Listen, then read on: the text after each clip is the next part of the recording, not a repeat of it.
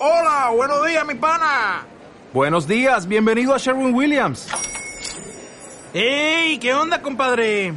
¿Qué onda? Ya tengo lista la pintura que ordenaste en el ProPlus app. Con más de 6.000 representantes en nuestras tiendas listos para atenderte en tu idioma y beneficios para contratistas que encontrarás en aliadopro.com. En Sherwin Williams somos el aliado del PRO.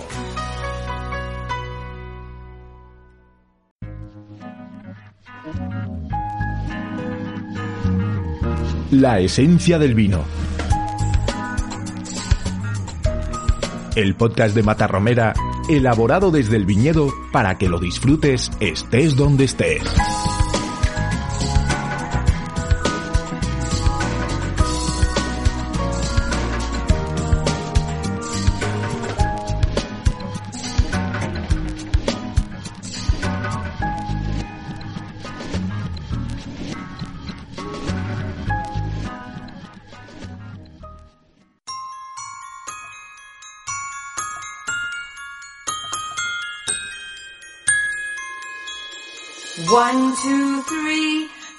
Five, six, seven, eight, nine, ten. One, two, three, four, five, six, seven, eight, nine, and ten. You and I. Hola amigos, ya lo habéis oído, alcanzamos la decena de programas de la esencia del vino, ahí es nada, ¿eh?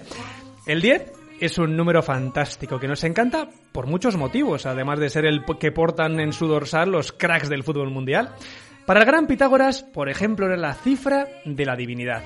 10 son los mandamientos como el número de años que duró la guerra de Troya. 10 las sonatas de violín que compuso el genio Beethoven. El 10 es el número base de nuestro sistema numérico. El número 10 de Downing Street es donde se fija la residencia del primer ministro británico. 10 negritos es el título de la famosa escritora Agatha Christie. En 2010 ganamos el Mundial de Fútbol y 10 es el número de bodegas que tiene Matarromera. ¿Qué os parece? ¿Sabíais todas estas curiosidades? Pues por eso estáis aquí, para escucharnos. Comenzamos este podcast a finales del año pasado con toda la ilusión del mundo y desde entonces os hemos acompañado cada 15 días sin faltar para acercaros la actualidad del vino, sugeriros restaurantes estupendos. Hemos viajado a viñedos maravillosos por medio mundo, aprendido historias fascinantes y entrevistado también a personajes que nos han ilustrado con su conocimiento en la barra de vino para dos. También os hemos contado, eh, bueno, pues con la participación de muchos de vosotros en nuestro concurso y esperemos que sean muchas decenas más de botellas las que podemos seguir regalando en los próximos meses. Cuando hicimos el primer programa, aún no intuíamos los efectos que tendría la Navidad en la pandemia. Y ahora, tras varios meses y la acelerón con las vacunaciones, vemos cada día más cerca el final de esta pesadilla. Hemos querido alegraros, acompañaros, abrazaros en la distancia, contagiaros de optimismo, de vitalidad, de energía, porque así es como entendemos la vida. Cuando una botella se termina, pues no hay que preocuparse, siempre podremos abrir otra. El caso es que siempre ver la copa pues más medio llena en vez de medio vacía. Siempre os pido que nos acompañéis, pero es que en esta ocasión no tenéis excusa para escaparos.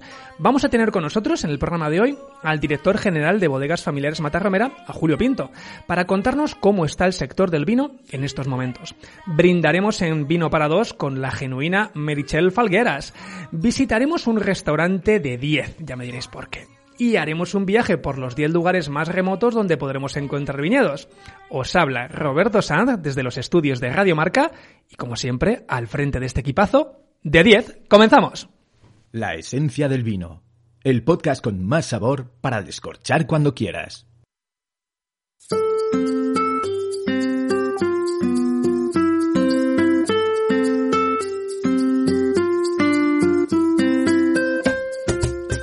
Ya tenemos por aquí en los estudios a la gran Rebeca Bezos. ¿Has visto qué rápido hemos llegado al programa 10? ¿Cómo pasa el tiempo, Robert, volando? Así que hoy para celebrarlo hemos preparado 10 titulares para estar bien informados. Son pequeñas píldoras informativas pues para que todos estemos al día sobre lo que acontece en torno a este mundo del vino. Ya sabéis que nos gusta poner en valor estudios e investigaciones que nos aportan, entre otras curiosidades, así que venga, arrancamos. Un reciente estudio de la Universidad de, Iowa revela que el consumo de vino y queso pueden ayudar a reducir el deterioro cognitivo. ¿Qué significa esto? Bueno, pues que ambos productos mejoran la capacidad de una persona para pensar en el tiempo.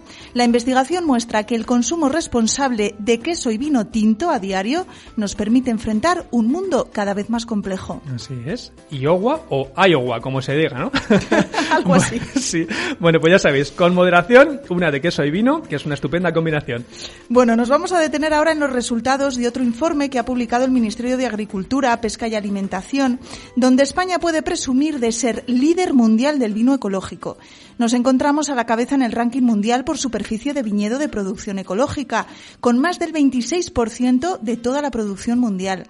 Además, se señala que se trata de uno de los cultivos con mayor implantación en cuanto a superficie ecológica en España, junto con el cereal, olivar y las frutas. Es una pasada, más de una cuarta parte del vino ecológico proviene de, de nuestro país. Ya sabéis, el vino ecológico que es una tendencia que no para de crecer y que nosotros comprobamos en primera persona con nuestra marca Granza. Así es. Vamos a sacar pecho con este tercer titular también. Como todos sabemos, a estas alturas, los vinos franceses son los grandes, admirados y valorados. Bueno, pues resulta que ahora son ellos quienes se rinden al gran vino español. Según publica La Vanguardia, una de las revistas de mayor prestigio del mundo del vino, la francesa La Revue du Vin de. France, dedica un dossier especial, esto sí que lo he dicho bien, Robert, Sí, sí, sí. dedica un dossier especial al vino español donde se destaca su formidable reafirmación y además en portada se puede leer dos siglos de grandes vinos de España. Toma ya. Mira, primero fue Rafa Nadal, si- si eso que te gusta a ti el tenis, el que conquistó a los franceses y ahora por fin se han dado cuenta de los excelentes vinos españoles. Buah, magnífico, Rafa. Nos vamos a centrar ahora en un tipo de vino que, según titula Mariana Gil Juncal en Vinetour, cada vez pisa más fuerte. Se trata de los vinos bajos sin alcohol o, o- sin alcohol directamente, vamos, elegidos por quienes siguen una tendencia de consumo más saludable. Nuestra marca Win pertenece a esta categoría, fruto de un largo proyecto de investigación. Se elaboran, para quien todavía no lo sepa, con las mismas uvas blancas y tintas con las que se elabora un vino tradicional. Después se separan sus componentes, aromas, sabores, el alcohol, para integrarlos de nuevo sin este último, pero manteniendo todas sus bondades, polifenoles, antocianos. Tal cual. Ahora, además, en tres minutitos preguntaremos a nuestra invitada, Merichel Falguera, sobre este tema. Pues seguimos con tendencias. Crece en España un 60% el e-commerce de vinos. Se trata de un hábito acelerado por la pandemia y que parece que se consolida. Esto ha supuesto para las bodegas el gran reto de la logística. Pero, Robert, estamos más que orgullosos de poder llevar nuestros excelentes vinos a todas las mesas de nuestros clientes. Eso es, tan sencillo como entrar en la web, hacer un clic y directo a cualquier lugar desde nuestras bodegas. Un lujo al alcance de todos. Ahora viajamos a la Ribera del Duero porque para quien no lo sepa, pertenecer a una denominación de origen implica ajustarse a unas normas y demostrar obviamente que se cumplen. Bueno, pues el Consejo de esta denominación de origen desarrolló para ello, para el control y auditoría de las bodegas, una aplicación que ha resultado tan eficiente que ahora la ha patentado y que incluso ha suscitado el interés de otras denominaciones de origen. Pues felicidades por este gran paso en la digitalización del sector del vino. Otra buena noticia, Robert, y es que el Consejo Regulador de la Denominación de Origen Calificada Rioja ha otorgado este pasado 23 de abril en sesión plenaria la calificación de muy buena a la cosecha 2020. Esta valoración es la conclusión de un riguroso y transparente proceso de análisis de la totalidad de los vinos elaborados en la denominación. Pues felicidades, seguro que salen buenos vinos. Pese a las adversidades de este año, se ha conseguido un producto de máxima calidad. Nosotros desde aquí os invitamos a que conozcáis nuestro proyecto riojano de Bodega Carlos Moro. Que por cierto, Robert, ya se puede disfrutar también de la nueva campaña Te mereces un Rioja. En un momento complicado como este, se han centrado en el color con un doble significado. Por un lado, transmitir optimismo y mostrar la amplia diversidad de tonalidades de vino que se elaboran en la denominación, en Rioja. La veremos en todas partes esta campaña y nos invitará, dicen, a ver la vida de otro color. Claro que sí, que ya se va viendo luz al final del túnel. Bueno, atentos ahora a esta afirmación. La ingravidez no estropea el sabor del vino. Es una de las conclusiones a las que han llegado los expertos que participan en un experimento científico que arrancaba en noviembre de 2019 y que si recordáis nosotros ya os habíamos avanzado en nuestro podcast. Bien, pues este proyecto busca descubrir cómo afecta la gravedad a líquidos complejos como el vino. Se mandaron 12 botellas de un vino a la Estación Espacial Internacional que orbita a la Tierra a unos 400 kilómetros de altitud. Ahí estuvieron reposando durante, ojo, 438 días dentro de unos cilindros estancos hechos de acero. Pues hace poco más de un mes esas 12 botellas han vuelto a la tierra y el pasado mes de abril fueron catadas por una docena de expertos en vino para ver si notaban la diferencia, pero parece que no, Robert. No, interesante. Bueno, veo que rulen alguna para el programa y desde aquí seguiremos muy pendientes de la investigación y a ver si nos podemos catar alguna. Pues vamos a por la décima y última noticia. Cerramos con una cita importante para el enoturismo. Se trata de FINE, la Feria Internacional que se celebrará en Valladolid los próximos 9 y 10 de junio. Bueno, pues la organización ya ha adelantado que se realizarán test de antígenos y pruebas PCR para la detección de casos COVID a todos los participantes, expositores, compradores, trabajadores de las empresas que intervienen en el montaje, etcétera, pues para que el desarrollo de- del evento bueno, se produzca sin, sin incidencias, ¿no? Se garantiza así la seguridad sanitaria de quienes asistan a esta segunda edición de este encuentro para profesionales del enoturismo aquí en Valladolid. Seguridad ante todo. Muchas gracias, Rebe. Te escuchamos en un ratito con nuestra concursante de hoy. Por favor, ¿eh? no desconectéis, que la espera va a merecer la pena. Hasta ahora. Vino para dos, por favor. Por nuestro décimo programa de La Esencia del Vino, hemos invitado, como no podría ser de otra forma, a una mujer 10, porque ella define el espíritu de una mujer emprendedora, llena de fuerza, de entusiasmo, de energía, una excelente profesional, enorme comunicadora y madre de dos joyas, Vita y Leonardo, que sin duda son su mejor elaboración. Hoy ha venido a brindar en vino para dos Merichel Falgueras. Mientras os ponéis cómodos y vamos descorchando la botella, os voy a poner en situación para que conozcáis la preciosa historia que hay detrás de nuestra invitada de hoy. Merichel pertenece a la quinta generación de una tienda de vinos legendaria en nuestro país como South Aler Gelida, en Barcelona. Así que, como bien podéis suponer, el mundo del vino corre por sus venas desde muy pequeña. Tanto es así que con solo 20 años logró convertirse en la sommelier más joven de España. Yo os reconozco que tengo incluso dudas de si recibió biberón cuando era un bebé o una bota de vino directamente. Bueno, fuera bromas, es licenciada en Humanidades y máster en Viticultura y Marketing. Habla cinco idiomas. Es miembro de la Academia Catalana de Gastronomía, jurado internacional en los más prestigiosos concursos del mundo del vino y profesora de los concursos oficiales de sommelier ganadora de prestigiosos premios y reconocimientos, escribe de manera habitual en los medios especializados en gastronomía y vino y ha publicado con éxitos varios libros, como por ejemplo Presume de vinos en siete días, Los vinos de tu vida, Qué beber cuando no bebes y el más reciente, Con vino con todo, del que ya sabéis que me reconozco un verdadero fan, como os comentaba en nuestro último programa de vino y literatura. Por sus redes la conoceréis y es que su huella digital es muy intensa con su perfil de Wine and the City, llamado así para homenajear a su serie favorita, como podéis suponer, Sexo en Nueva York. Ahora sí, bienvenida Merichel a este nuestro décimo brindis de vino para dos. ¿Qué tal estás? ¿Cómo va ese renovado look que homenajea a los vinos? Pues muy bien, muy bien. Aparte también me has hecho casi sonrojar ah, con esta súper eh, presentación, ¿eh? O sea, yo creo que todo va en esta moda de estos rosados blush, ¿no? Como esta sensación de cuando alguien te gusta que te pones ya un poco en color y mi, mi pelo por fin es rosado, o sea, y hago un maridaje look and feel, total look.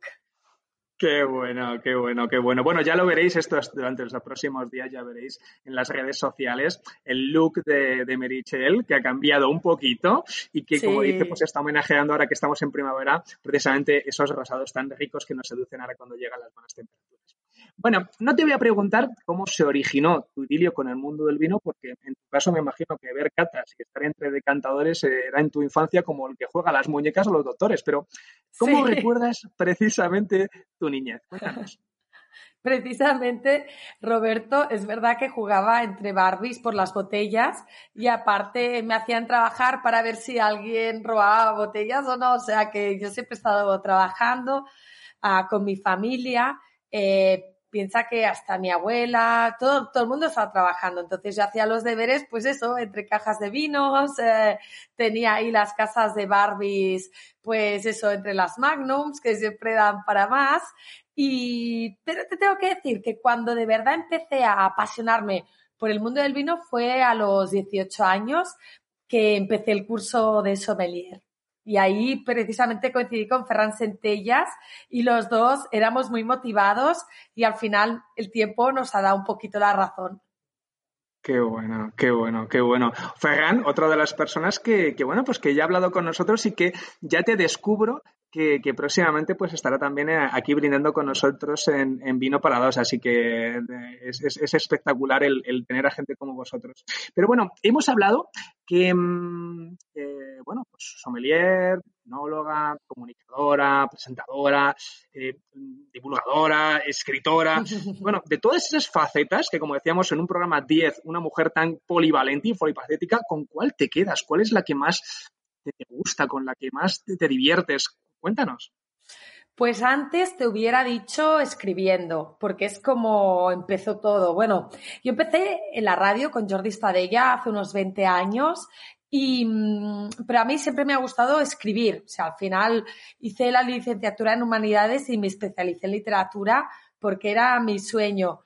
Pero eh, reconozco que los últimos 10 años lo mío es la cámara. Y es que me, me cambia el carácter, ¿eh? Mis amigos, hasta cuando estoy un poco así de mal humor, me dicen, venga, va, que, que en breve vas a estar en la tele y me subo dos peldaños. Es que te tengo que, que, que, explicar una cosa. Antes, pues como todo el mundo, ¿no? Cuando empiezas en la tele, yo estaba muchos años con el Terrat en TV3 o en TV2, mm. pues tenía el corazón a mil, el día antes no dormía y ahora que precisamente estoy en TV1 con Sardá, que para mí Xavi Sardá es el mito con quien quería trabajar.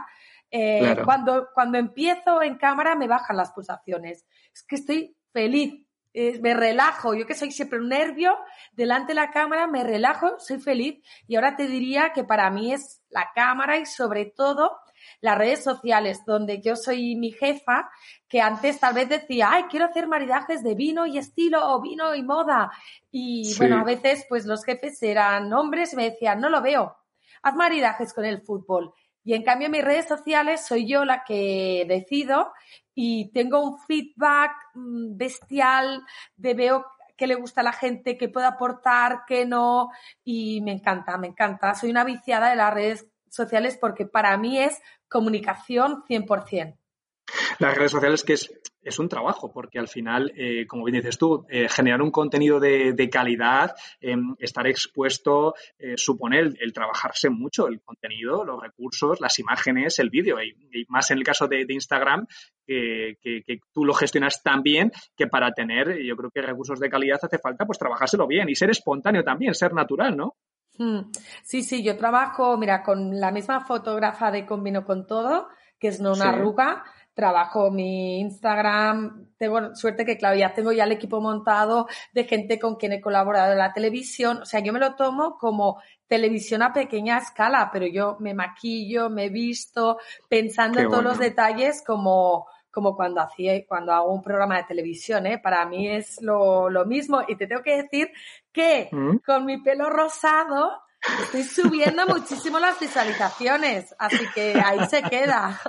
Qué bueno, qué bueno, qué bueno. Oye, pues enhorabuena esa labor de, fotografía. En el caso, por ejemplo, de Combino con Todo, que es un, es un libro del que, del que hemos hablado recientemente en el programa, a mí me encanta porque es súper completo eh, está muy bien escrito y comunica muy bien de una forma sencilla que todo el mundo pues, eh, pues eh, puede sentirse atraído por el mundo del vino.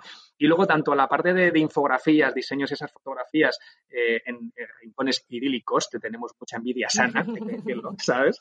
Pues está muy bien y hace que sea, que sea muy atractivo. De hecho, tenía muchísimas ganas de que vinieras para, para hablar de la comunicación en el sector del vino. Yo uh -huh. te pediría que, que, nos dijeras alguna recomendación que les darías a, a las bodegas pues precisamente para sus estrategias de, de, comunicación en estos momentos y en especial para ser atractivos, tú ya lo sabes, para las nuevas generaciones. Ya, bueno, aparte de que el rosado es el vino más instagramable, y esto ya, ya lo sabes, Roberto, sí, eh, sí. yo lo que veo, o sea, en las bodegas en particular, pero también en todas las marcas en general, que el problema es que aunque quieran hacer un grid muy currado, con buenos fotógrafos, les falta personalidad. Ya sabes que lo que triunfa en Instagram es sobre todo estos primeros planos de cara. La gente quiere ver qué hay detrás. Entonces, te guste o no, necesitas una cara visible para que la gente le ponga mm, ese carácter más personal.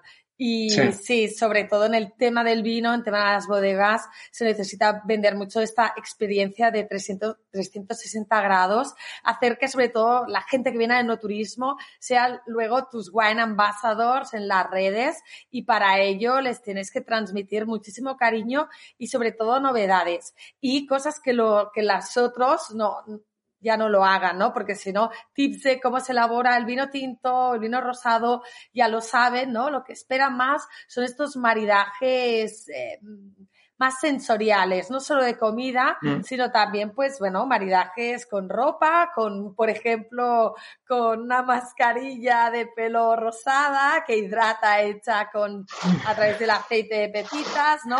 Intentar no tener miedo y ser original para poder transmitir y, impactar, ¿no? Que es lo que tiene que hacer las, las redes y sobre todo la metáfora a nivel comunicativo.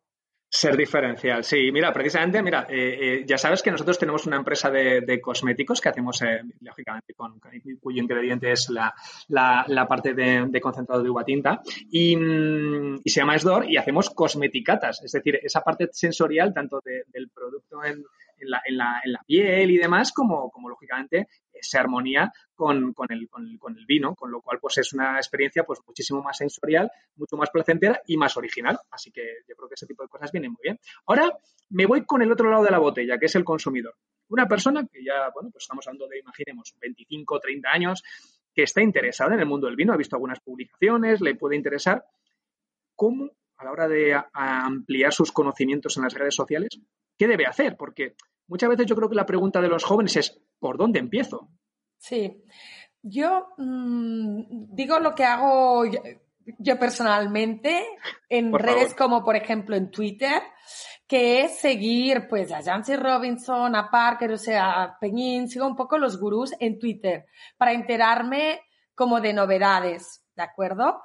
Luego, lo que sí que me ha servido muchísimo en TikTok es gente que está haciendo cápsulas que para los que están empezando eh, son tips muy sencillos que como van acompañados de música, de cosas de moda, lo, lo encuentro muy atractivo. Si no, igual, ¿eh? en Instagram hay cuentas de gente que eh, está estudiando el diploma, por ejemplo, que se lo corra muchísimo y que a mí sobre todo a través de los reels, ¿no? Que son estas cápsulas de Sí. 30 segundos, encuentro que se pueden explicar muchísimas cosas, sobre todo conceptos, ¿no? Petit a petit. Luego también YouTube, que es verdad que un poco eh, o, eres muy de YouTube o, o no, pero en YouTube lo que tienes es eh, contenido mucho más largo y yo, por ejemplo, tengo cursos online para aprender a catar. Creo que fui de las primeras porque hace ya unos 10 años que lo tengo y ahora voy a ir, ah, como siempre, ampliando. ¿eh? Ahora el último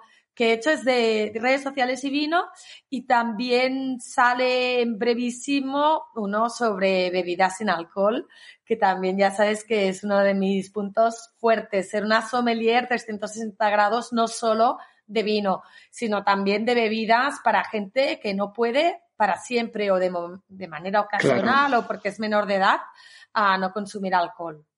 Es verdad. Bueno, de hecho, de hecho te he visto también que ya también estás en- haciendo, es que no paras, estás haciendo también cosas en Clubhouse, que, es, que sabemos que es una de las redes sociales que más está creciendo con mayor auge y que, y que, bueno, pues que hablas eh, lógicamente allí en esas tertulias de, de Nos gusta el vino, por ejemplo. Así que allí te seguiremos. Yo creo que es muy importante que cada uno elija, elija las, las redes sociales que se sienta más cómodo para poder aprender, Mm. para poder disfrutar, ¿no? Em, estamos terminando, pero yo quería decirte que en uno de tus libros, El qué beber cuando no bebes, nos presentas recetas y catas de bebidas deliciosas y, como hablabas tú, también con 0% de alcohol. Bueno, aquí ya sabes que en Matarromera llevamos muchos años eh, con, elaborando vinos sin alcohol a través de, de nuestra marca Win, más, más de 10 años. ¿Qué opinión tienes eh, al respecto de, de este producto, del vino sin alcohol?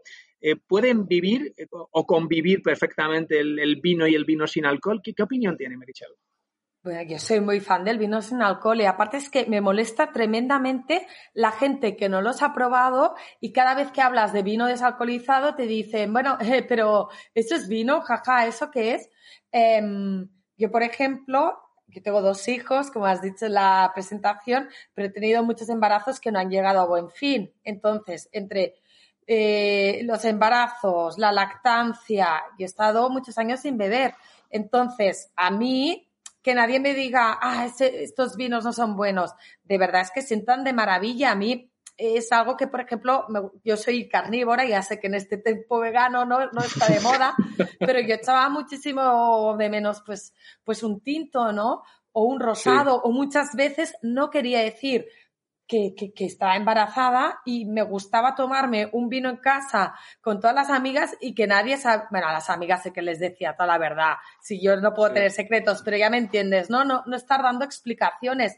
Eh, y, y bueno, es que a mí me encantan, están, están muy bien hechos y la verdad es que a- animo a todo el mundo. Aparte, yo, por ejemplo, a los mediodías mm, soy, no me gusta beber o si tengo que llevar al parque a los niños, etcétera. Y es una manera de maridar la vida sin alcohol y estoy muy orgullosa de ese libro. Al final ganó mejor libro de bebidas del mundo. Me fui a buscarlo a China, que aún estaba en plena lactancia y fui solo un día porque no aguantaba más. O sea, fue como entre que el sueño que tenía y todo. Y un poco empezó, ese libro empezó con el vino sin alcohol, que yo realmente defiendo y soy muy fan y mm, algo que me encantaba, por ejemplo, cuando me iba a trabajar a Estocolmo o a Estados Unidos, es que en los bares yo encontraba vinos a copas sin alcohol. Y eso también mola, porque si no es que, eh, bueno, tiene que estar, o sea, no entiendo cómo la cerveza sin alcohol mm, está tan admitida y el vino sin alcohol no. Sí, sí. Bueno, va- va- yo creo que va cambiando, yo creo que va cambiando. Eh, completamente de acuerdo con todo lo que has dicho. Eh, de hecho, estamos viendo, en, en nuestra empresa estamos viendo eh, mercados como Estados Unidos, como Australia, como Dinamarca, como Suecia, como Canadá, que, que el aumento de, de este consumo de productos es cada vez mayor, va a una gran velocidad. Y, y espero, bueno, pues eh, el, el libro que beber cuando no bebes es estupendo para precisamente para, para orientarnos y para demostrar que son eh, productos absolutamente complementarios y que lo que hacen, como bien dice Marichel, es hacernos disfrutar de la vida en toda su extensión. Así Claro, Roberto, es que Sí, sí. no quiere decir que si no, o sea, puedes no consumir alcohol y seguir teniendo una experiencia gastronómica. Brutal, así es, así es. Bueno, para finalizar con un 10 esta entrevista, vamos con nuestro test de vino para dos. Así que si estás lista, vamos allá.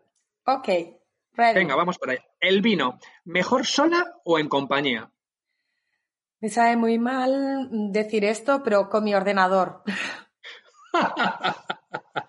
Si no, ese momento de, de, Sí. de- de working, de, trabajo, de, Mm. intimidad, de estar a gusto, de Sí. sentirte cómoda, ¿no? ¿Eh? De escribir, yo es, me tomo los mejores vinos con mi ordenador. Qué bueno, qué bueno, qué bueno. Momento del día que prefieres para, vivir, pa- para beber vino. Yo soy más de atardecer. Muy bien. Un plato que te encante maridar con vino. Tallata, tallata con rúcula y una cama de parmigiano. O sea, me encanta. Sí. ¿Cómo se nota el tiempo que pasas por allí? eh? Sí, sí, sí, es lo que tiene estar casada con un italiano, sí, sí. Claro, claro, claro.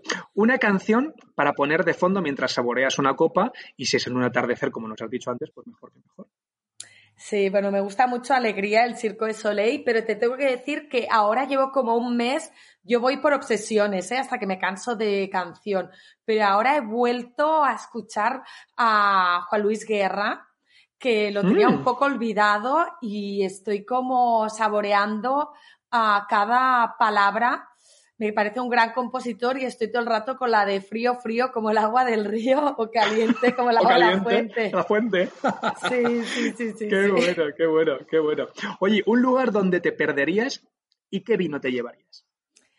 Te tengo que decir que yo, que mm, he sido muy romántica, he estudiado en, Francia, en Italia, en Estados Unidos, mm, he visto que mi continente es Asia. Aparte, justo antes de la pandemia tenía que irme a trabajar a Kuala Lumpur y a Taipei. Y bueno, a mí es que el sudeste asiático pues me tiene tanto con comida como olores, como filosofía. Y sí, seguramente me iría por Tailandia, algo así. Eh, es, que, es que me encantan los rosados, por ejemplo, con la comida thai. Ah, mira, qué buena combinación.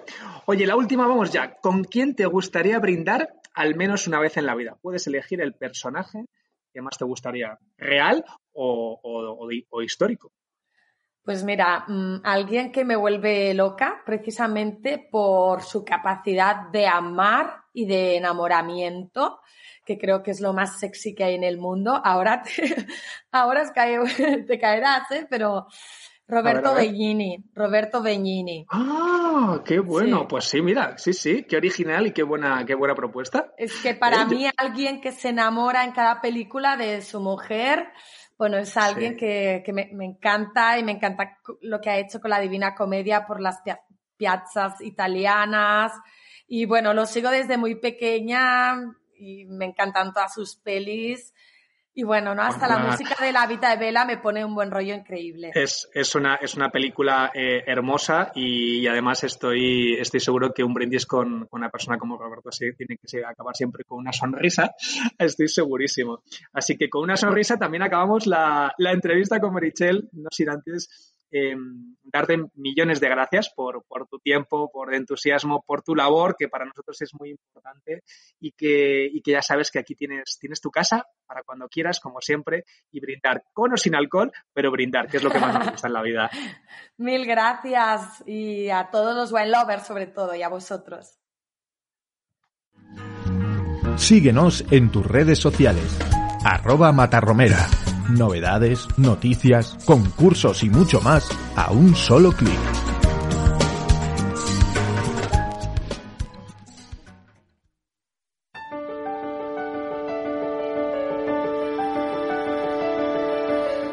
Bueno, pues seguimos avanzando con el programa y es turno para el intrépido Javi Prieto, que siempre viene con temas sugerentes. Hola Robert, pues sí, hoy no podía ser de otra manera. Quiero hacer un repaso por 10 consejos para que todos podamos disfrutar de una copa de vino. Aprovechamos este décimo programa para hacer este delicioso cupaje de consejos para que cuando necesitemos un momento especial lo consigamos por completo. ¿Te parece? Estupendo, Javi. Adelante. Bueno, pues lo primero pues es eh, elegir el vino. ¿Tú quieres más de vinos blancos o de vinos tintos? A mí es que me gustan ambos, depende del momento. Primero un blanquito así fresquito y luego un buen tinto, sin olvidarme de los rosados de nuestros amigos de Cigales que me encantan ahora muchísimo en primavera. Bueno, pues entonces estarás conmigo en que esto es como cuando invitaste a tus suegros a comer a tu casa por primera vez. Si quieres que salga todo perfecto, no te la puedes jugar. Así que el primer paso será precisamente este, la elección correcta del vino. Ok, ¿y luego? Bueno, pues súper importante. Ya lo hemos comentado en algún programa anterior y también en el blog, pero es imprescindible que el vino se haya conservado en condiciones óptimas. Para recordarla rápido, decimos que debe conservarse a una temperatura constante y fresca, fuera del alcance de la luz del sol y también de olores agresivos. Y evitar guardarle vino en la cocina, ¿verdad? Fuera de la cocina.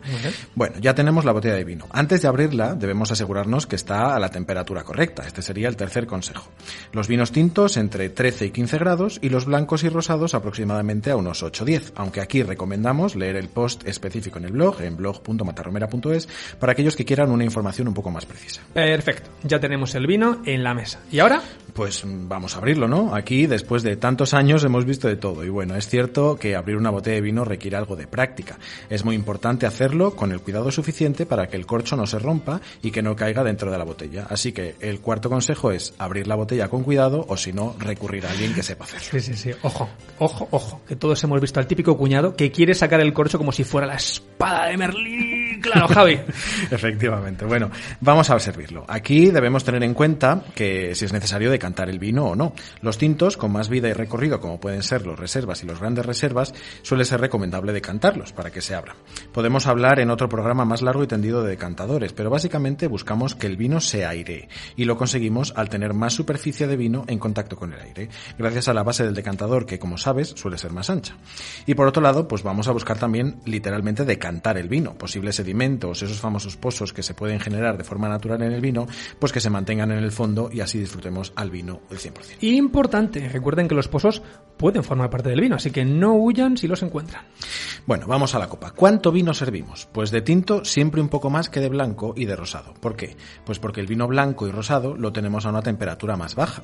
Entonces es mejor servir menos y más veces para que si no se caliente el vino en la copa. De la misma forma es recomendable que la botella se conserve en una cubitera o en una cava para mantener esa temperatura que hemos dicho antes. Y algo muy importante, la copa se coge siempre por el tallo, no por el cáliz, porque así no lo calentamos. Muy bien. Y si somos unos cuantos en la mesa, pues sugiero una botella en formato magnum, que siempre sale mejor y está muy rico. Eso es. Venga, vamos con el 7 y la copa. No es fundamental, pero es muy importante. Ya vimos hace un par de programas que existen distintos tipos de copa y como te prometí, el blog con las fotografías de los distintos tipos ya está publicado en el blog y también en nuestras redes sociales. Ya tenemos el vino en la copa y habrá que probarlo. Venga, va. Consejo número 8. Así es. Eh, vamos a, a catar el vino para comprobar que efectivamente está en perfecto estado. Ya sabes, fase visual para ver el color del vino que es correcto, fase olfativa para comprobar aromas y la fase gustativa para disfrutar de los sabores. Mientras suena de fondo, sé que no falta diciendo lo de arriba, abajo, al centro y para adentro, que no falta nunca. Eso es, venga. Seguimos con el número 9. Ya estamos casi a punto de terminar. El maridaje. Hemos hablado mucho sobre maridajes en estos 10 programas y claro está, para disfrutar de una copa de vino, yo soy de los que piensan que siempre es mejor con un pequeño o gran aperitivo, para que podamos acompañarlo como se merece. Ay, eres un tunante, ya sabía yo que no lo íbamos a catar a palo seco. No, no, no, no. Sí, sí, sí. Y por último, el número 10, el ambiente. De cada uno de nosotros depende que cómo queremos disfrutar de cada copa de vino, solos o con compañía, con música o con un libro, al aire libre, dentro de casa. Tenemos tantas opciones como wine lovers nos están escuchando. Bueno, pues repasamos rápidamente. Elegir el vino y asegurarnos que se ha conservado bien. Tenerlo a una temperatura adecuada. Abrirlo y decantarlo en su caso. Servir la cantidad correcta en la copa correcta. Catar el vino, maridarlo y escoger el momento Un 10. Ah, quesito para Robert. Sí, sí, sí, sí, sí. Y ahora, Javi, ¿qué? ¿Me llevas a comer? Pues nos vamos a Madrid, porque cerca del Paseo de la Castellana, en la calle Ayala, encontramos el restaurante Ten con Ten. Joder, cómo hilas de bien, ¿eh? Lo has co- escogido de fábula para este décimo programa. Bueno, pues efectivamente, es un restaurante de 10 en el centro de Madrid que nació con el reto de crear algo diferente, divertido y pues lo han conseguido. Ten con Ten es un restaurante con distintos espacios donde, desde la barra, donde podemos disfrutar de sus vinos y su carta en mesas altas hasta espacios más formales como puede ser la biblioteca, el invernadero o el bistró. Muy bien. ¿Y cuál es la sugerencia gastronómica del Ten con Tel? Pues vamos a probar uno de sus platos estrella, un falso risotto de sémola con trufa. ¿Y qué te parece si lo maridamos con matarromera crianza? Un vino de 10 con un maridaje de 10 en un restaurante de 10. Sublime. ¿Y cómo podemos solicitar mesa? Pues en el teléfono 91 575 92 54 o en su web restaurantetenconten.com. Muy bien. Javi, muchísimas felicidades a ti también por este aniversario. Igualmente felicidades, nos vemos en el siguiente programa. Adiós. Adiós.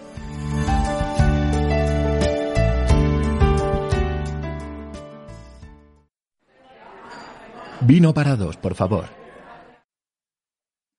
Bueno, continuamos con la esencia del vino y como estábamos diciendo, tenemos un programa muy especial, número 10, y para ello tenemos un personaje muy especial, es nuestro director general, Julio Pinto. ¿Qué tal? ¿Cómo estás? Hola, ¿qué tal Roberto? Muy buenas. Encantado de que te pases por, la, barra de, la esencia del vino. Queríamos preguntarte varias cuestiones que nos interesan eh, conocer y, si te parece vamos a empezar con, con la primera de ellas. Y es que, eh, bueno, pues nuestra empresa Bodegas Familiares Matarromera impulsó hace un año precisamente el plan Restaurando la Vida para dar apoyo a los distribuidores y hosteleros. Eh, la pandemia aún todavía estamos en ello, pero todavía no está solucionada, así que este plan sigue más vivo que nunca. ¿Nos puedes contar en, qué consiste y cómo está funcionando? Pues así es, Roberto. Está, es un plan que está más vivo que nunca. En bodegas familiares llevamos ya pues algo más de un año ¿no? aplicándolo, desde el confinamiento inicial, la primera reapertura. Nosotros desde el primer momento pensamos en cómo apoyar a nuestros clientes de hostelería y a nuestros distribuidores de ese canal. Entonces establecimos un plan que tiene varios ejes de actuación. Eh, uno de los ejes eh, fue la comunicación, comunicación continua, constante, apoyo emocional, eh, videollamadas, llamadas telefónicas, viajes virtuales ¿no? por toda España, eh, recorriéndonos la hostelería, viendo qué problemas había, cómo podíamos apoyar, cuáles eran los problemas también de nuestros distribuidores, participación también en foros, en asociaciones sectoriales, y tratar de recabar ayudas ¿no? por parte de las administraciones públicas para la hostelería, que ya sabemos que han sido pues, bastante tardías, insuficientes. Realizamos también presentaciones, catas en remoto, eh, apoyamos la digitalización de, la hostelería. Hemos creado una herramienta para gestionar las cartas, tanto de vinos y bebidas como de comida, ¿no? Muy ágil, adaptada a todos los dispositivos móviles. Y, y también muy importante, en la primera reapertura eh, apoyamos con regalo de algunos productos. Establecimos una serie de promociones fijas y también una financiación, unos plazos de pago alargados, extendidos hasta incluso medio año. ¿Para qué? Pues para tratar de reactivar ese tejido que estaba sufriendo y, y que está sufriendo y que sigue sufriendo, igual que nosotros todavía estamos también sufriendo. Claro, lógico. eh, al, fi- al final, al final con, con motivo de la pandemia, el, el sector del vino pues se se ha visto muy afectado, eso es, eso es así, es lógico. Y esto ha supuesto pues readaptar también a, un nuevo escenario con nuevas estrategias que no solo están sirviendo, yo creo que para el presente, sino que también deben de, se- de sentar las bases de- del futuro de una compañía como, como Matarromera. Eh, ¿Cómo ha cambiado la situación y, cómo afronta Matarromera el, el futuro? Pues efectivamente tenemos que, que generar ahora las bases para el futuro, para el crecimiento futuro. La situación eh, fue un cambio muy, muy drástico. Pasamos de un inicio de año espectacular, podríamos decir. Los primeros días de, de marzo del año 2020 las ventas iban muy bien, había un crecimiento muy fuerte y de repente pasamos a un brusco cierre de toda la hostelería que nos cambió por completo los pesos de los canales, la importancia, eh, la situación cambió radicalmente. ¿Va a volver mm, paulatinamente a la situación anterior? En el corto plazo podemos olvidarnos. Muchos cambios van a permanecer. En el medio plazo podemos volver a unos pesos similares de la hostelería. Es posible, pero va a tardar años. ¿Hemos cambiado estrategias? Eh, sí, efectivamente. Más que cambiar una estrategia, hemos cambiado los planteamientos, ¿no? Porque hay que continuar eh, con, con el corto plazo, con la vista en el largo plazo. Nosotros al final, la hostelería es, es muy importante, es un canal que va a seguir siendo fundamental, pero tenemos que trabajar y tenemos que estar presentes en, en otros canales. Y, y en eso, en eso estamos, ¿no? Tratando de, de estar presente en, en todos los canales, pero también tener esa convivencia, ¿no? de- del ecosistema de los canales. Claro. Eh, el futuro, Mm. Sí, sí, el futuro. ¿El futuro cómo se afronta? el futuro nosotros lo vemos con, con un gran optimismo, pero sí que eh, a, a día de hoy todavía vemos una situación complicada, pero pensamos que todo lo que hemos hecho, eh, todo lo que el tiempo que hemos tenido para pues, mejorar, para eh, modernizar, incluso bodegas familiares Matarromera, al final en el medio plazo eh, saldremos muy reforzados y somos muy optimistas. Pensamos que en el, futuro terminaremos siendo pues uno de los proyectos eh, bodegueros más importantes en, España, no solamente con Matarromera, sino también con otras marcas ¿no? de, de más reciente creación, como puede ser Carlos Moro o Inoz, y, otras marcas eh, que son ya conocidas, pero que terminarán por salir muy reforzadas de la crisis, ¿no? como pudiera ser Emina, Valderos Frailes o, o. Sí, está claro que ganarán posicionamiento incluso eh, pues vinos eh, ecológicos y, sin alcohol, ¿no? que le, preguntaré más adelante. Eh, estamos viendo cómo los, los datos de, de los últimos días son, son prudentemente optimistas en cuanto al número de vacunaciones. Estamos viendo que se están batiendo récords en cuanto a vacunaciones en nuestro país. Entendemos que eso y la vuelta progresiva del sector turístico durante los próximos meses pueden hacernos ver que el segundo semestre eh, sea más optimista. Sin duda, la, la vacunación empezó muy lenta, ¿no? por lo menos con un ritmo menor de lo previsto. Ahora parece que se está acelerando, que se está incrementando el ritmo de llegada de vacunas y de aplicación. Y nosotros pensamos que este verano puede haber ya, eh, como consecuencia de esa mayor vacunación, puede haber cierta recuperación del turismo, especialmente del turismo de alto nivel, de alto nivel adquisitivo que muchas veces busca también seguridad sanitaria. Ese turismo puede ser importante, eh, cualitativamente muy importante, más que cuantitativamente este verano, y, estamos convencidos de que a final de año eh, habrá una recuperación paulatina de la economía. El sector bodeguero va a seguir con, con dificultades, pero esas dificultades van a ir sin duda disminuyendo. Y lo mismo la hostelería. No va a ser un año, un año récord, pero será un año que terminará mucho mejor de cómo empezó. Empezó muy parecido al año anterior, al año del COVID, y terminará siendo muy parecido a un año sin, sin COVID. Entonces, nosotros a nivel de bodega familiares Matarromera estamos muy optimistas y pensamos que se puede eh, prácticamente recuperar o estar cerca de un nivel de ventas anterior al COVID, como pudiera ser del año 2018 o del año 2019 pre-COVID y, eso puede suponer pues la base de, recuperar ya el crecimiento en, el, en, el, futuro, en el año 2022.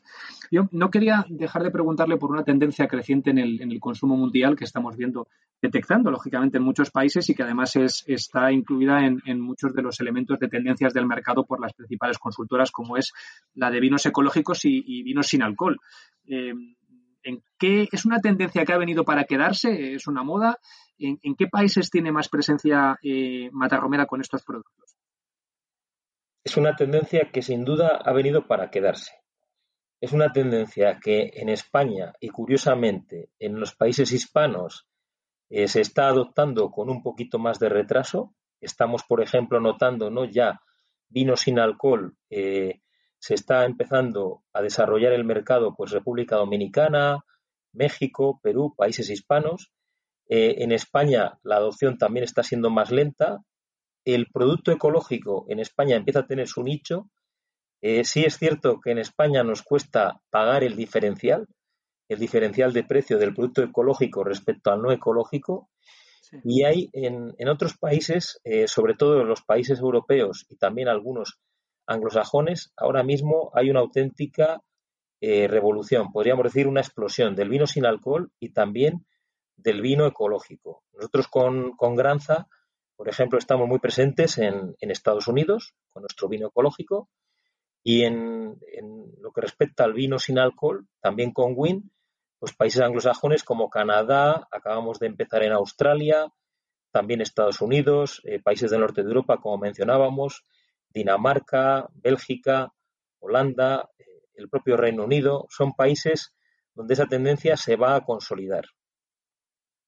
Pues esperemos que, sea así porque, porque realmente es un sector y un campo que yo creo que puede aportar muchísimo y en el que el vino español y concretamente bodegas familiares de lleva tiempo, tiempo trabajando. Por último, queríamos preguntarle por, por el compromiso sostenible de, la compañía. Eh, desde sus inicios siempre se ha basado en esos pilares.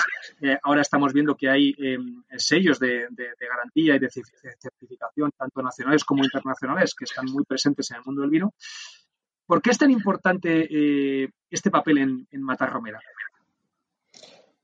Para nosotros en, en Matarromera la, sostenibilidad, para nosotros en Matarromera la, sostenibilidad eh, está dentro del propio ADN de la empresa. Desde el, comienzo, nuestro fundador, eh, Carlos Moro, aplica principios de sostenibilidad, como muy bien decías, antes incluso de que hubiera sellos. O sea, empezamos con criterios de sostenibilidad cuando no había todavía sistemas de gestión medioambiental.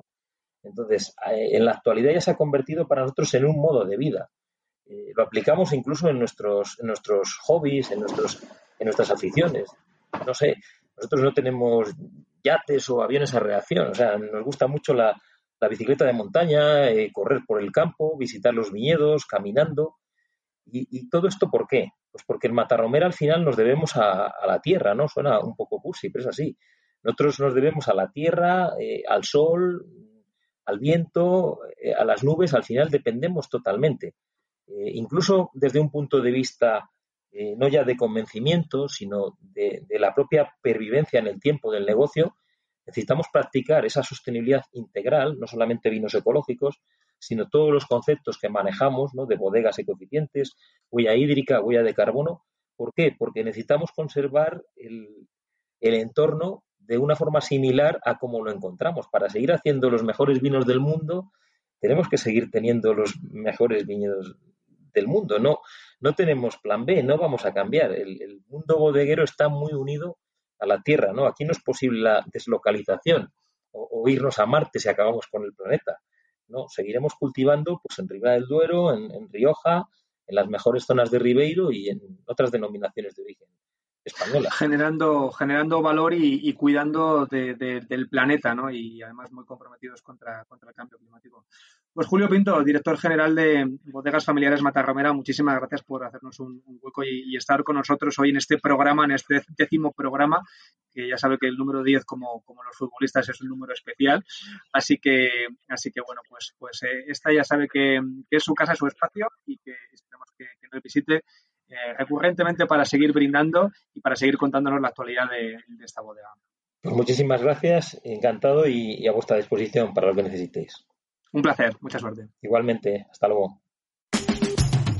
Y ahora, en la esencia del vino, ponemos a prueba tus conocimientos con el test Divino.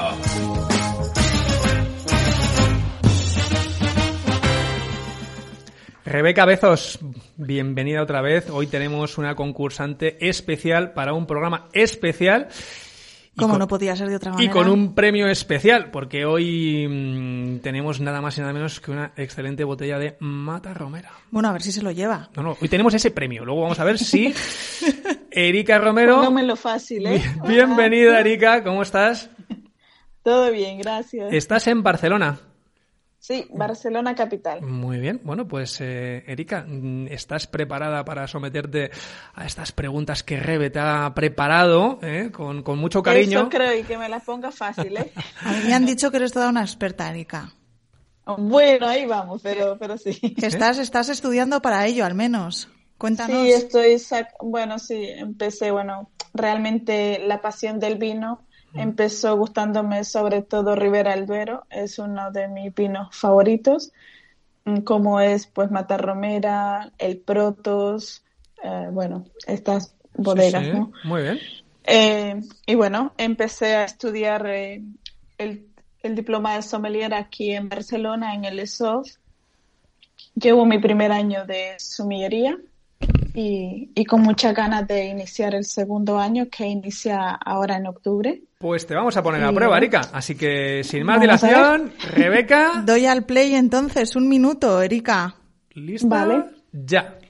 Uno, España es el país donde más vino se consume. Sí, Falso, es en Francia. La esencia del vino se realiza por el equipo de comunicación de Bodega Matarromera. sí, Verdadero, y además en los estudios de Radio Marca. 3. Una cata vertical consiste en probar el mismo vino, pero de diferentes añadas. verdadero. Verdadero. 4. Se conoce como vendimia tardía cuando se deja madurar la uva más tiempo. Sí, Verdadero. 5. La madera más valorada para las barricas es la de cerezo. Eh, roble americano. Falso, correcto. Falso. 6. El vino es mejor cuantos más años tenga. Depende. Muy bien. Falso, diría.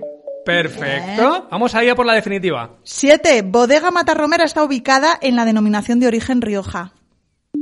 Mm, Falso. Perfecto, bien. Muy bien, muy bien. Además al ras, ¿eh? Justo un minuto y dos segundos. Lo has clavado, lo has clavado. Lo has clavado, lo has clavado. Hemos, hemos fallado la, de, la del vino en, en- en el país donde No, no, más se consume. sí, no me acordaba. Sí, No sí, sí. acordaba. Lamentablemente, bueno, estamos en ello. Gracias a la esencia del vino, seguro que cada día está bebiendo más gente vino y eso es lo que necesitamos en nuestro país.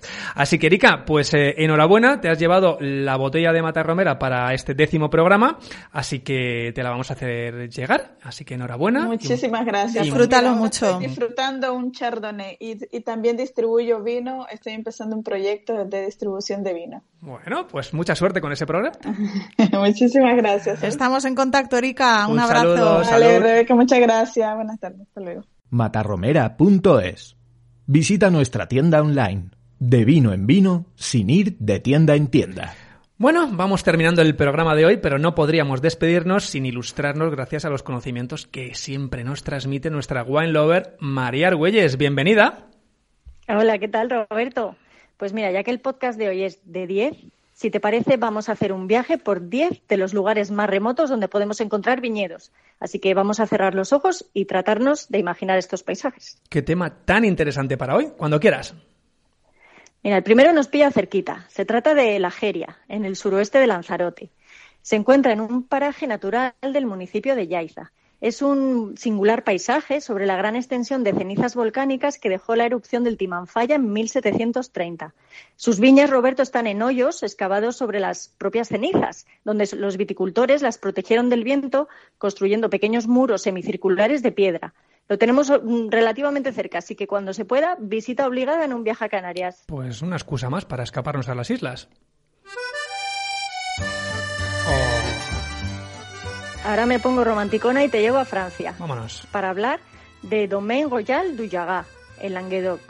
Eh, la región de Camargue, popularmente conocida por su paisaje, es menos conocida por ser el lugar donde está el Viñol de Sablé, que son viñedos que se salvaron de la filoxera por encontrarse en tierras arenosas donde el parásito no pudo desarrollarse.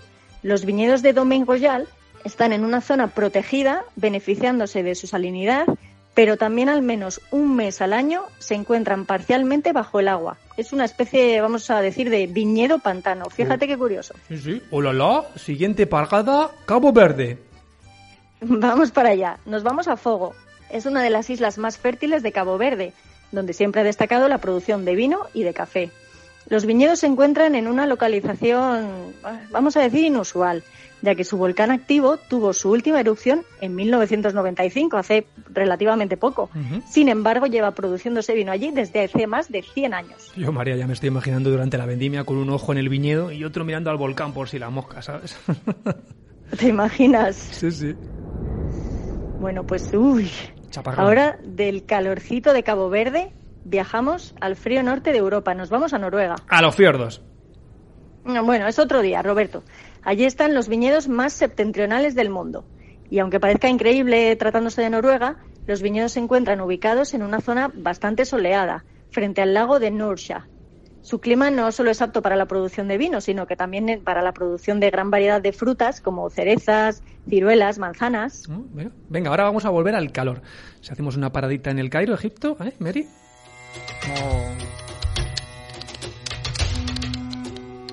Mira, sí, Roberto, en esta zona de Egipto realizan una labor muy importante en la supervisión de los viñedos, ya que se enfrentan a los bruscos cambios de temperatura del día a la noche, que ya sabemos que hay en el desierto, a la completa falta de lluvia y al hecho de que la arena del desierto, claro, no tiene materia orgánica o nutrientes que puedan alimentar a las viñas.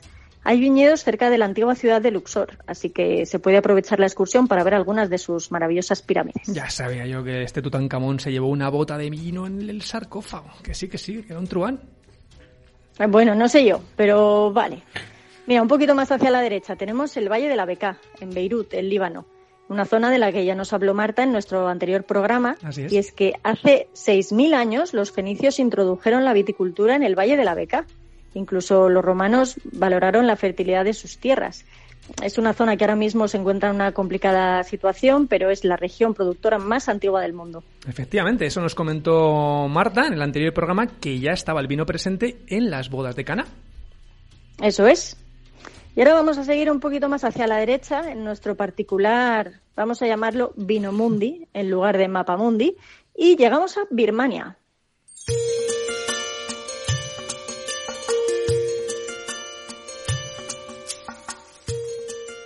Concretamente, Roberto, estamos en el estado de Shan, conocido como el Triángulo Dorado. Es un área donde, curiosamente, se produce gran parte del opio que se consume en el mundo. Pero bueno, lo que nos ocupa es el vino.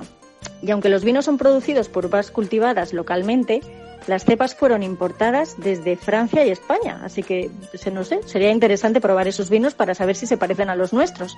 Pero bueno, ahora mismo parece que están ante una inminente guerra civil, así que mejor esperamos un poquito para ello. Pues sí, casi que no hay prisa, ya iremos en un tiempecito. Y ahora vamos a cruzar el charco, Roberto, que sé que hay zonas que ya estás echando de menos. Ándele, llévame a México lindo, Mary. Mira, pues en el Valle de Tunal, en México, encontramos viñedos a una gran altura, 2.000 metros sobre el nivel del mar. Allí está el pueblo mágico de Parras, considerado como cuna de la viticultura en América, por tener la bodega vinícola más antigua, que es Casa Madero. Toma ya, es que la casa esa del policía debe ser una joya visitarla. Y ahora me pones un tango, por ejemplo. Venga, dale ahí.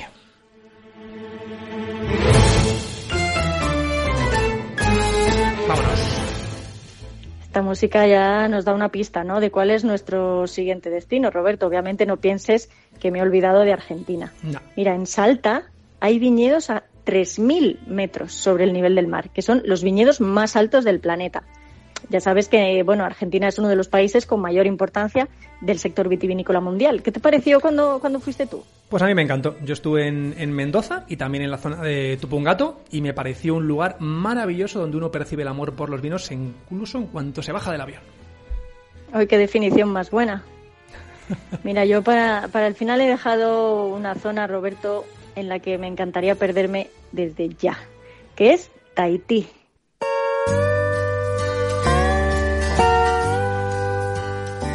Qué maravilla, Mary. Ya te estoy viendo con ese collar de flores. ¿eh? Es otro sitio donde yo he estado, ¿eh? pero allí me encontré más playas que viñedos, la verdad. Oh, qué maravilla. Mira, hay una bodega que produce su vino en el corazón del Pacífico Sur, en Rangiroa, la llamada Isla del Inmenso Cielo. No me digas de que ya solo el nombre es maravilloso, Sí. en uno de los atolones más grandes del mundo. Este atolón ya era famoso entre los buzos por sus increíbles arrecifes de coral y ahora también se conoce por sus vinos. Los viñedos se cultivan en un pequeño islote junto a cocoteros y con los preciosos arrecifes de fondo. Yo de verdad, si algún día desaparezco, buscadme allí. Y nada, con este maravilloso lugar terminamos nuestro viaje de hoy. Bueno, pues no te vayas por ahora a la Polinesia, ¿eh? y menos sin hacernos la sugerencia habitual de vino. Bueno, también la puedo hacer desde la Polinesia, pero bueno, mira, por ser nuestro programa 10, hoy vamos a hablar de nuestra joya de la corona, Roberto. Matarromera, Pago de las Solanas. ¿Qué te parece? ¿Qué te voy a contar? Habla, habla. Esto es para deleitarse. Pues mira, Roberto, es un vino muy exclusivo que se elabora únicamente en añadas excelentes con uvas procedentes del pago que lleva su nombre, el Pago de las Solanas, que está en Olivares de Duero, a unos 800 metros sobre el nivel del mar y en plena milla de oro de la ribera del Duero. Este viñedo tiene una ubicación privilegiada porque está orientado al sur y eso le garantiza una excelente exposición al sol y sus viñas están protegidas de los vientos del oeste. La elaboración de este vino es cuidada al máximo. Mira, sus racimos son seleccionados y desgranados manualmente uva a uva. Y el vino pasa 21 meses en barricas nuevas de roble francés, de las más prestigiosas tonelerías, y posteriormente permanece unos 24 meses en botella redondeándose. Solo se elaboran unas 3.500 botellas. Es un vino de un color cardenal oscuro, con ribete guinda, muy intenso y complejo, con aromas de fruta negra muy madura, cacao, maderas, especias, minerales. Es un vino exquisito, María, pero además es que no solamente lo decimos nosotros. Eso es, mira, entre otras puntuaciones destacan, por ejemplo, los 95 puntos que le dio Robert Parker o las altísimas puntuaciones en Wine Spectator y Wine Spirits, en- entre otros. Pues ya sabéis, si queréis un caprichito, disfrutar hoy una ocasión especial, Pago de las Solanas, está disponible en www.tienda.matarromera.es. Muchas gracias, María. Hasta pronto. Venga, va, la última y nos vamos.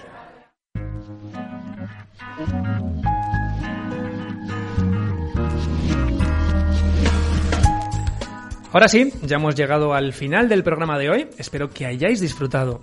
Hoy, pues nos hemos extendido un poquito más de lo normal, pero yo creo que la ocasión lo merecía. Esperemos que os haya gustado. Lo bueno es que ya estamos preparando nuevos contenidos y muchas sorpresas para un nuevo podcast de la esencia del vino, en el que contaremos con un invitado que representa el futuro del sector. Viajaremos a la Toscana y estrenaremos una nueva sección de lo más saludable. Gracias por acompañarnos un programa más. No dejéis de sugerirlo a vuestros amigos, a vuestros familiares, amantes, vecinos, a todo el mundo, vamos, y sobre todo recordar que el vino se disfruta con moderación y la vida con una copa llena de pasión. Salud.